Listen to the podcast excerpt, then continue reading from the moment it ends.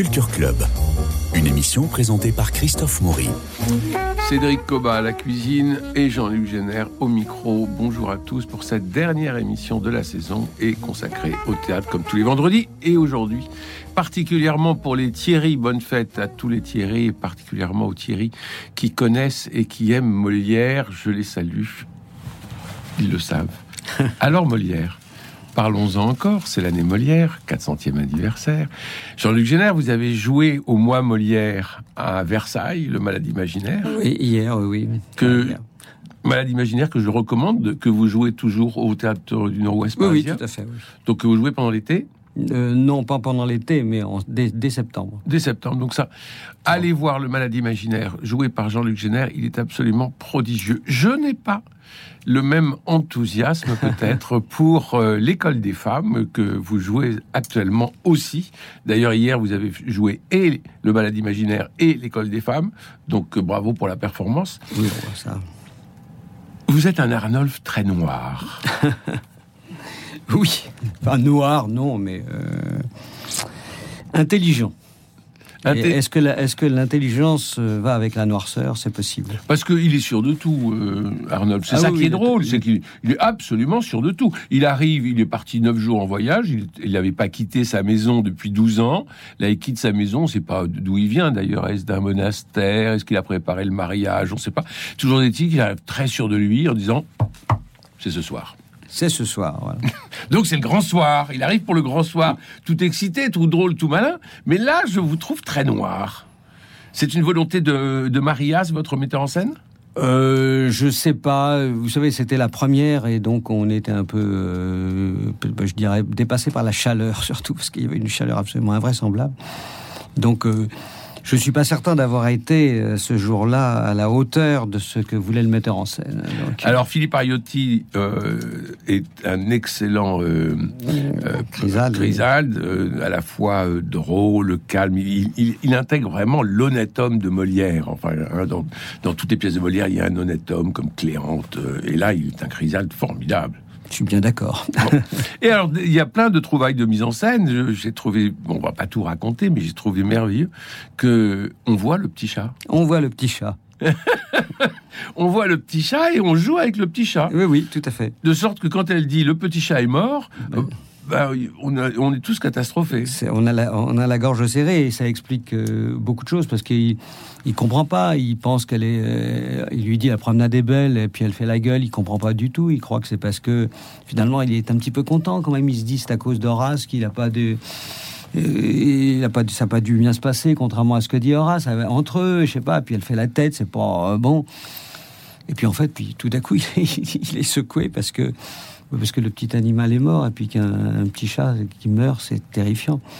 surtout pour une petite fille. Et surtout quand on l'a vu avant. Et surtout quand on l'a vu avant, bien Donc là, c'est là, on y croit vraiment. on y croit vraiment. c'est la première fois que je voyais un petit chat euh, sur scène euh, dans l'école des femmes, et je trouve que c'est une excellente et puis, Et puis lui, il n'avait pas de trou ce jour-là. Oui. il tenait parfaitement son rôle. Il tenait parfaitement son rôle. Quel est le moment que vous préférez dans la pièce? Je, là où vous vous amusez le plus. Là où je m'amuse le plus, c'est le, le, jour de la première, c'est là où je l'ai coupé, où j'ai coupé, c'est-à-dire que c'est le, le, le, petit queue, le le, ouais. le ruban, le ruban. faire du ruban avec euh, la chaleur, tout ça, j'ai eu un trou et, euh, bon, mais ne parlons pas. serré, euh, on a, on a j'ai coupé ce passage-là, ce qui m'a rendu malheureux jusqu'à la fin de mes jours. Bon, mais bon, mais parlez plutôt de, de la représentation d'hier qui était merveilleuse. Oui, oui, ça a été merveilleuse. Et là, là, dans cette scène-là, vous, vous vous amusez particulièrement. Ah oui, oui je m'amuse particulièrement. Non, c'est une Molière est au, sommet de son génie là. Oui. Il a beau euh, avoir l'air de s'excuser dans la critique de l'école des femmes, mais euh, là, il est vraiment. Euh, la pièce est merveilleuse, c'est d'une intelligence, d'une subtilité, d'une. avec tous ces degrés de sentiment. cet homme qui, qui, qui, qui, est en fait un prédateur. Il est, il, a couché avec toutes les femmes de la, de la, de la ville. Il est, et comme il est couchant avec toutes les femmes de la ville, bon bah il les méprise. Donc il est, il est attaqué par le, fait que tous ces pauvres maris ont accepté ça, se laissent faire. Voilà.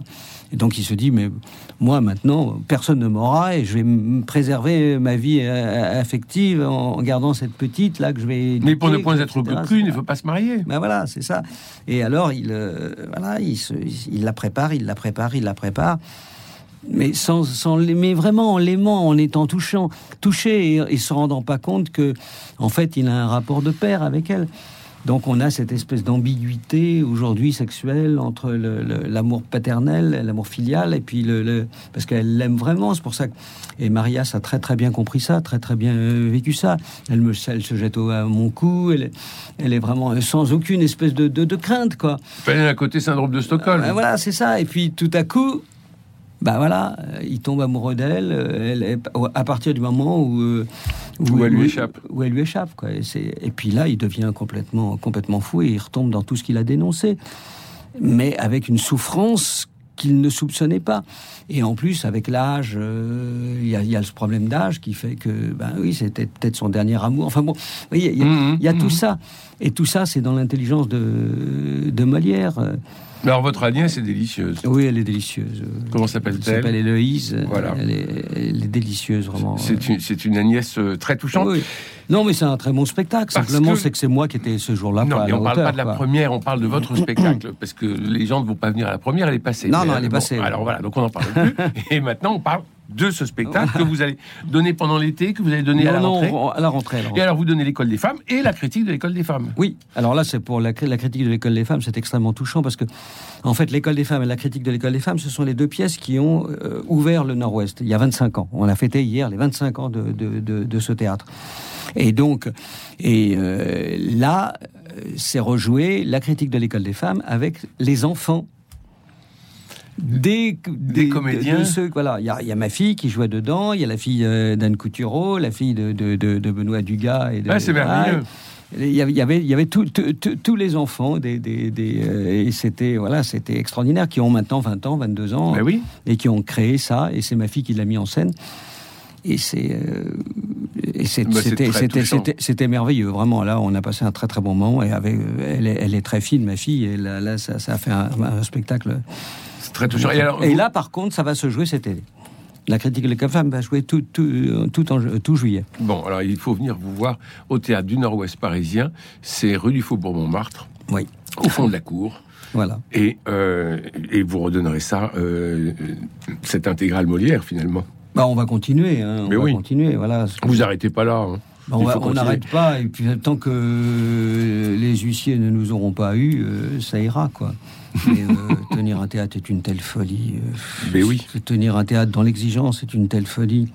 Alors, on parle souvent des. Euh, on va faire un peu. On va faire un peu d'actu people. on parle souvent des dans cette émission des décès quand il y a un, comédien qui meurt. on fait on fait un hommage, mais on, donne rarement de bonnes nouvelles. Alors, je vous, vous en donner une. Eh bien, c'était le mariage d'Arthur Junio avec Flavie Péan. Ah. voilà, qui a été célébré. Euh, ce sont euh, deux amis, on peut les saluer, dans la grande famille du théâtre. Ils, ah. ont, ils ont leur place. Ils se sont donc dit oui cette semaine et, euh, et c'est une excellente chose. Alors, je vais partir pour Avignon, comme vous le savez, pas plus tard qu'après-demain. Et je verrai un certain nombre de, spectacles, je pense une quarantaine, un peu plus, pour pouvoir vous en parler dès la rentrée. Mais à Paris, il y a toujours des spectacles. Et il faut aller au théâtre. J'en ai repéré parmi toute la flopée, j'en ai repéré 25 qui sont formidables. Donc vous avez un, vous pouvez aller au théâtre tous les jours euh, pendant tout le mois de juillet. Qu'avez-vous vu, Jean-Luc Génère Alors, euh, moi j'ai fait pas mal de lucernaire parce que le problème, c'est d'essayer justement euh, d'aller voir, c'était d'essayer d'aller voir des spectacles qui se jouent tout l'été, quoi. Eh ben oui, bien sûr. Hein, parce que sinon, ça ne servait à rien. Parce qu'il y a beaucoup maintenant, beaucoup trop de spectacles qui se jouent deux jours, trois jours, euh, une semaine dont on ne peut pas parler parce que quand on, les voit, puis après, euh, soit, à la radio, soit dans les, dans, les journaux où je travaille, euh, ben, on en parle et les, spectacles sont finis, donc ça sert à rien. Ça sert à rien. Alors, au Lucernaire, vous avez vu alors au Cerner, j'ai vu Paris la Grande. Donc c'est le, le, spectacle de Philippe Meyer, qui est un spectacle vraiment tout à fait euh, intéressant et touchant pour ceux qui aiment Paris. Hein. Parce que ça raconte quoi? bah, ça raconte. Il a, moitié chanson, moitié parlé. Euh, il dit toute sa nostalgie de ce Paris qui a un peu disparu, que Madame Hidalgo a détruit euh, définitivement. Enfin, j'exagère, mais euh, oui, enfin Paris n'est plus Paris. Donc, voilà, c'est ça. Donc il, il, fait, ressusciter Paris. Voilà, il dit son amour de, de, cette ville à travers des, des textes, à travers surtout des chansons. Il a, il a dénoté, euh, je crois, une quarantaine de chansons qui ont été faites sur Paris, dont, il en chante euh, plusieurs. Tout ça est extrêmement sympathique. Et quand on voit l'état dans lequel est la ville en ce moment, euh, on a envie de rêver. On, a envie de rêver ça, quoi. Ça fait, ça fait mal. Il a notamment tout un long passage sur les halles détruites, sur le cœur de Paris, le ventre de Paris, comme disait Zola. Euh, qui, qui n'existe plus et il en parle avec euh, voilà il explique pourquoi ça a été détruit comment ça a été détruit les intérêts euh, financiers qu'il y avait aussi derrière tout ça enfin tout, tout, toutes les choses qui font que voilà, qu'on a tué quelque chose pour construire une espèce d'horreur euh, abominable et, et, pire que ça, le reconstruire euh, euh, parce qu'il le reconstruit là, c'est encore plus moche qu'avant. bon, alors, tout ça, tout ça est terrifiant, quoi. Revenons au théâtre. Donc ça, c'est au Lucernaire actuellement. Voilà. Et ça s'appelle Ça s'appelle Paris la Grande. Paris la Grande. Toujours Lucernaire, vous avez un Toujours spectacle Lucernaire, j'ai vu deux, autres spectacles. Le Lucernaire a la chance de, pouvoir donc prolonger les spectacles, les faire euh, durer tout l'été, tout l'été, ce qui n'est pas le cas de beaucoup. Hein. Ben oui. Et donc euh, j'ai vu L'écume des jours. Alors L'écume des jours, bon, on, sait, on, sait, on sait que c'est un grand roman de, Boris Vian. Ouais. Et là, c'est pas mal du tout. Qui joue? Alors, il y a une, des jeunes comédiens que je connais pas, euh, mais enfin, euh, Léa Philippe, ah oui, donc il y a... Oui, donc il y a plusieurs comédiens sur scène. Ah ben, ils sont une, dizaine. Euh, ah, c'est formidable, ça. oui, une douzaine, oui, c'est formidable. Ah oui. Non, non. Qui a fait l'adaptation? Alors, bah, Claudie Russo-Pelosi, qui, qui, met en scène et qui a écrit, qui a fait l'adaptation. Enfin, je pense, j'en suis à peu près sûr. Je... Et voilà, c'est traité. tout le monde connaît le roman. Hein. Bon, euh, voilà, moi j'ai jamais été, pour être très franc, je suis pas un passionné de Boris Vian. Euh, enfin, j'étais plutôt un passionné de l'homme, mais pas. Mais l'œuvre ne m'a jamais euh, ébloui. L'écume des jours, je trouve que c'est un, livre, un roman un peu systématique. Euh, j'aime pas trop, moi, dès que ça devient systématique, dès, dès, que ça devient un truc, dès que ça devient. Alors là, qu'est-ce que ça donne au théâtre? Alors ça donne quelque chose de beaucoup plus sympathique, vous compte, que, que, que, que, le roman lui-même, je trouve. Parce que euh, ils ont incorporé des chansons, c'est plein de gags, c'est plein de, c'est amusant, c'est bien fait. Alors c'est de la mise en distance, comme, comme j'aime pas trop. C'est pas, pas le genre de spectacle pour lequel je me battrais. Hein je, je, tuerai pas père et mère pour aller le voir, mais on passe un bon moment, c'est bien fait, euh, très très heureux. L'écume des jours au Lucernaire, et c'est à quelle heure? Eh bien, c'est à 19h. Bon. Voilà. Alors à voir. Et alors à, 20, à 21h, puisque j'ai fait les deux à la suite. Oui. Hein, alors là, c'est autre chose. le staccanoviste du Strapontin. Voilà, alors là, là j'ai pas très bien pigé euh, exactement ce que le, le projet. Euh, c'est euh, un spectacle encore en comédie musicale euh, à partir du songe d'une idée d'été de Shakespeare. Ça mhm. s'appelle et ça s'appelle Love Songe Thérapie. Alors ça commence d'une manière un peu un peu bizarre avec dans dans, dans un bureau où les, cadres sont réunis. Et puis on leur dit, ben voilà, il y a des problèmes entre vous, et notamment des problèmes de couple, voilà, dit le thérapeute.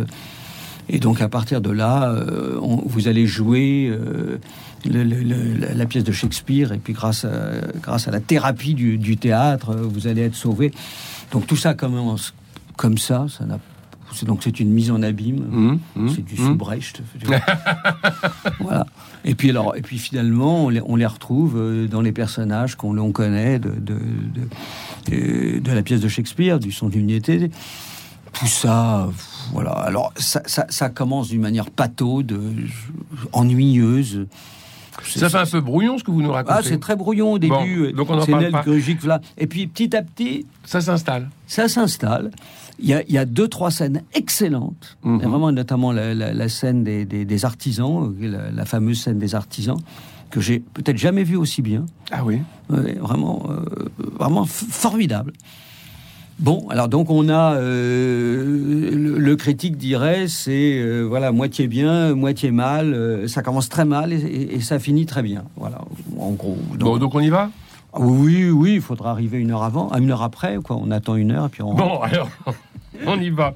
Ça dure à peu près deux heures. Au, donc. au théâtre de l'œuvre, je crois qu'il joue pendant tout l'été. C'est quand même Franck Desmet avec la non, promesse non, de non, il joue pas tout l'été. Non, non, non, il s'arrête le, le 4 ou 5 juillet.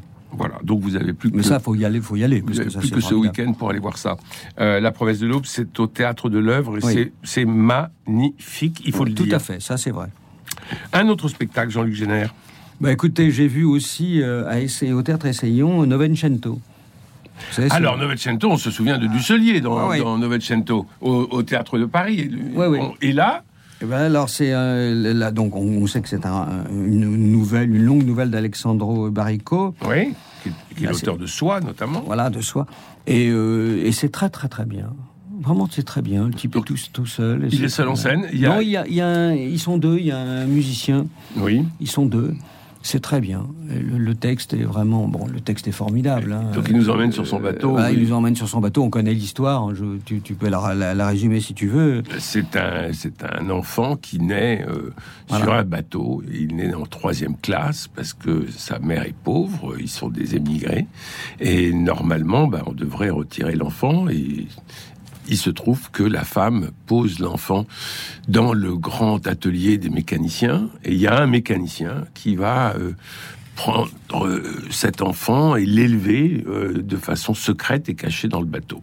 Or, sur le bateau, il y a un pianiste. Et cet enfant va tomber amoureux du piano et va apprendre le piano de façon complètement naturelle, sans aucun, L'artifice. sans aucun artifice, et il va devenir le plus grand, euh, le plus grand jazzman de, de piano bar euh, de la croisière. Et il n'est jamais descendu de son bateau. Il va descendre une fois, une seule, Même Euh, pas. à New York. On ne sait pas d'ailleurs. Non, non, il descend pas. Il reste sur. Il le- reste sur la Il passerelle. reste sur la passerelle. Il fait trois pas. Ouais. Et puis ensuite, il y a toute une théorie pour expliquer après, juste à la fin, pourquoi il n'est pas descendu. Parce que c'est un mystère. Pourquoi il n'est pas descendu. Oui, oui. Alors, il y a une scène de tempête formidable. Ouais, ouais. Euh, il y a une scène de tempête le- formidable. le piano qui- avec, le, qui- qui- avec voilà. le piano qui roule euh, tout le long du, du, du grand, du grand salon du paquebot. Euh, et tout ça est raconté par ce type qui, euh, ben, il, est, il est un peu naïf, il est, euh, enfin, il est jamais sorti de sa coquille. Voilà. Mais ce, qui est formidable, c'est qu'un texte comme ça, que euh, moi je l'avais vu, euh, je l'ai vu dix fois déjà ce Ouais. texte, hein, et euh, dit par les, les, les plus grands comédiens. Et là, on, on, bah, on s'ennuie pas. On, on connaît pourtant l'histoire, Ouais. on sait exactement chaque chose qu'il y a, mais le talent des comédiens, le, le, le- le- voilà, le- le- et puis le, et puis ce récit qui vous prend toujours, quoi. C'est un peu comme une une nouvelle de Maupassant. On peut la réécouter une dizaine de fois. Ça marche. On ne s'en lasse pas, quoi. Et Donc, ça, c'est très bien. C'est ça, à essayons et c'est très bien. Et ça se joue aussi tout l'été. Bon, ben voilà. Donc, on euh, peut y aller. Voilà un spectacle à voir tout l'été. Et Un il, autre. et il fait frais dans les, dans les, dans les caves. Il fait frais dans les caves de l'Essaillon. Et c'est important. C'est fondamental. Euh, Qu'est-ce qui se donne actuellement euh, au- à la Comédie des Champs-Élysées? Est-ce que Inavouable, avec Jean-Luc Moreau, la pièce de... Ça, je ne sais pas si ça continue. Est-ce qu'elle continue? J'ai l'impression que oui. Ah bah, c'est possible. Alors à ce moment-là, il faut aller, il faut, il faut aller la voir. Et alors naturellement, on a, es gentil. Hein on a tous les grands tubes. Euh, on a tous les grands tubes. Berlin, Berlin. Je pense que ça va continuer un tu peu. peux, oui, oui. tout à Euh, fait, c'est très bien, ça. Au, à la Huchette, allez voir Flagrant déni. Vous Oui, avez aimé ça? ça je l'ai pas vu, mais ça se termine. hein. Alors c'est très très bien. Oui. C'est Alain Payen qui est sur scène et qui, au tribunal du flagrant déni, euh, euh, où tous les coups sont permis, Maupassant euh, campe une galerie de portraits qui sont à la fois truculents, loufoques, euh, et vraiment on ne s'ennuie pas à assister à ces, ces- cette lecture, oui, cette lecture, on peut le dire, des euh, de nouvelles de Maupassant. C'est très réussi. C'est un 21h à la Huchette. Ça se termine aussi. hein. Enfin, ça va jouer un petit peu, mais pas, pas, pas, pas trop longtemps. Bah finalement, toutes ces troupes-là ve- vont se retrouver à Avignon.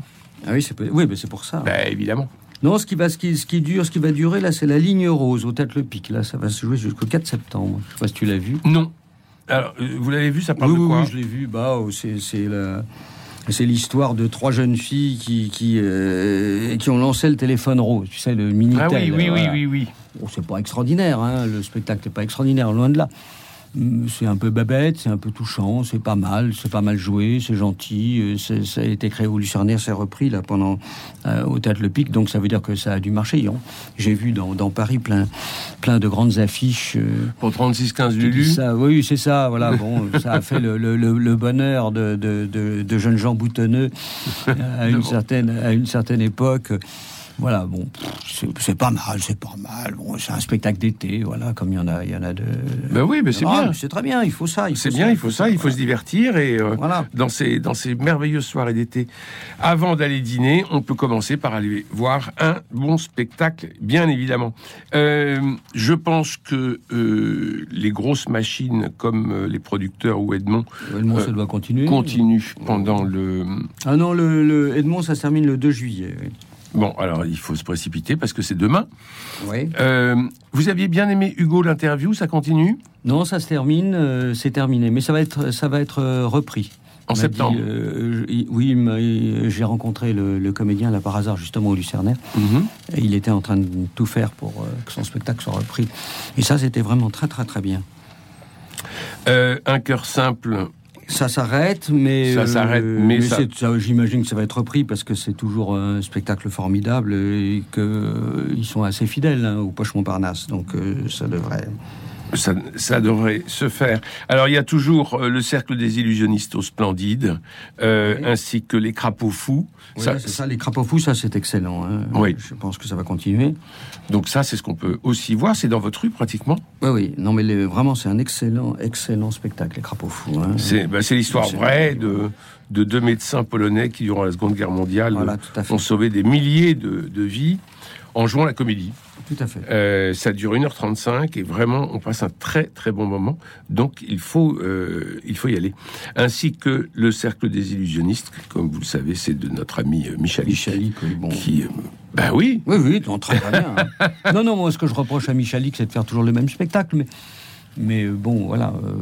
c'est quand même. la le, le premier était formidable, et puis ensuite, on, ça, ça, bah, je trouve que moi, ça s'épuise. Mais les spectateurs qui, vi- qui, qui viennent voir ça, eux, ils sont pas comme moi. hein. Donc, Oui. ils trouvent à chaque fois du plaisir, comme si c'était une chose nouvelle. mais c'est le, C'est génie du théâtre contemporain. Bah voilà, c'est comme si vous lisiez, hein, une fois que vous avez lu un roman de Zola, bon, un deuxième, un troisième, un quatrième, bon, c'est un peu. euh, tandis que c'est- je dis ça pour te taquiner. Vous pouvez pas dire ça. Vous pouvez absolument pas dire ça. Non, non. On va arrêter l'émission tout de suite. Euh, L'embarras du choix, ça se joue toujours, j'imagine, à la Gaîté Montparnasse, euh, avec euh, Sébastien Azopardi et Oui, oui. euh, Sacha Danino. Ça, c'est une très bonne pièce, Oui, c'était pas très, mal. très divertissante. C'était pas mal. ouais. Euh, parce que on a, euh, on, il demande à, au, public au public, il donne des options et en fonction de ce que donne le public, il joue la suite. Ouais. Il y a 17 versions, vous imaginez, de cette pièce, Ah oui. l'embarras du choix, et les comédiens ont 17 versions en tête pour pouvoir rebondir sur ce que demande le, le public. Et c'est très réussi. J'ai une certaine, euh, un certain plaisir, une certaine nostalgie parce que euh, avec ce spectacle, parce que c'est le, le dernier que j'ai vu avec Victor Loupan. Ah oui Voilà, on était, on y était ensemble. Donc, euh, je ne sais pas, je sais pas si c'est le dernier spectacle qu'il ait vu, mais et, et il avait bien aimé.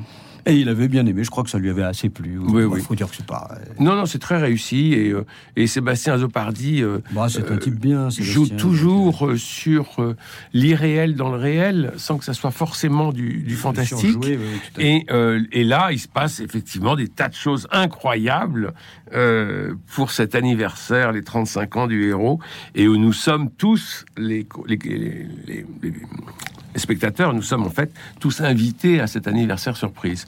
C'est euh, euh, c'est très bien fait. Donc on peut, on peut y aller les yeux fermés. Qu'est-ce qu'il y a d'autre? Il y a au Café de la Gare, il y a le dîner de famille qui doit continuer, qui est pas mal. C'est un spectacle pas mal du tout. Euh, c'est tout ça, c'est des, des comédies. Hein. Oui, oui, mais il faut. Mais il en faut pour. On en a besoin. Et alors, mal. Vous avez désingué ici à l'antenne un spectacle qui s'appelle Zai Zai Zai. Oui, tout à fait. Voilà, donc je suis allé le voir. Ah, et toi, t'as trouvé ça très bien. J'ai adoré. Voilà. Ah, voilà, c'est toute la différence Voilà. entre toi et moi. Voilà, donc euh, Zai Zai Zai, on peut aller le voir. Voilà, Culture Club se termine. Je me suis mis dans les pas de Victor Loupan, comme vous l'avez entendu euh, cet hiver et ce printemps. Il est temps de remercier les chroniqueurs, ceux du mardi, Mélina de, Courcy, Guillaume Sébastien, Stéphane Covio, qui vous emmène, vous savez, au musée. Et puis le mardi, on a Mathilde Mailleux, Bertrand euh, Deschamps et Jean-François Rode pour les livres les mardis et les jeudis. Bien évidemment, il faut vous remercier, Jean-Luc Génère, parce que pour le théâtre, le vendredi, on a besoin de votre compétence, de la grammaire que vous nous donnez pour apprendre à mieux voir les spectacles. Et puis alors, il faut exprimer toute ma gratitude à euh, Cédric Coba et Jean-Paul Lérine pour la technique, à Philippe Alpêche pour les habillages, François Dieudonné pour l'organisation des studios. Nous nous retrouvons donc le 29 août avec de nouvelles voix, de nouveaux chroniqueurs aussi, un nouveau générique, et puis toujours plus d'enthousiasme pour que la rentrée soit une fête, celle du goût et des découvertes. La rentrée est une fête quand on est dans la culture. Alors, bon été à tous et on se retrouve fin